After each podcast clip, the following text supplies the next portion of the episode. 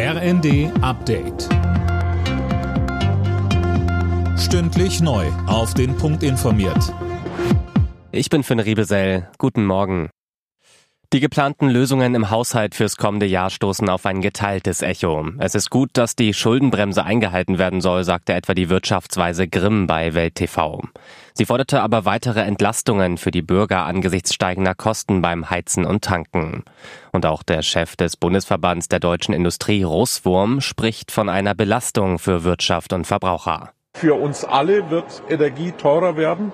Für uns alle wird es zusätzliche Belastungen geben, denn zum Beispiel, dass die Plastikabgabe von den Inverkehrbringern gezahlt wird, die stimmt technisch, aber am Ende werden wir sie in den Kundenpreisen wiederfinden. Wie kann die Ukraine weiter unterstützt werden? Genau darum geht's ab heute beim EU-Gipfel in Brüssel. Bei dem zweitägigen Treffen wollen die Staats- und Regierungschefs vor allem über weitere Finanzmittel für Kiew beraten. André Glatzel. Im Gespräch sind Wirtschaftshilfen in Höhe von 50 Milliarden Euro für die kommenden vier Jahre. Außerdem geht es darum, ob die EU Beitrittsverhandlungen mit der Ukraine und dem Nachbarland Moldau starten soll.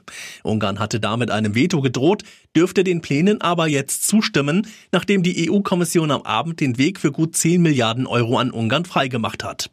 Die Orban-Regierung habe verlangte Maßnahmen für die Unabhängigkeit der Justiz umgesetzt, heißt es aus Brüssel.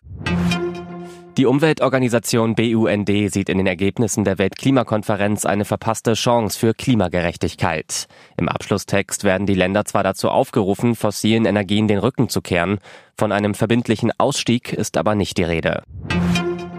In der Fußball Champions League hat RB Leipzig mit 2 zu 1 gegen die Young Boys Bern gewonnen. RB stand bereits vor der Partie sicher im Achtelfinale. Außerdem spielte Borussia Dortmund 1 zu 1 gegen Paris Saint-Germain und geht damit als Gruppensieger in die K.O.-Runde. Alle Nachrichten auf rnd.de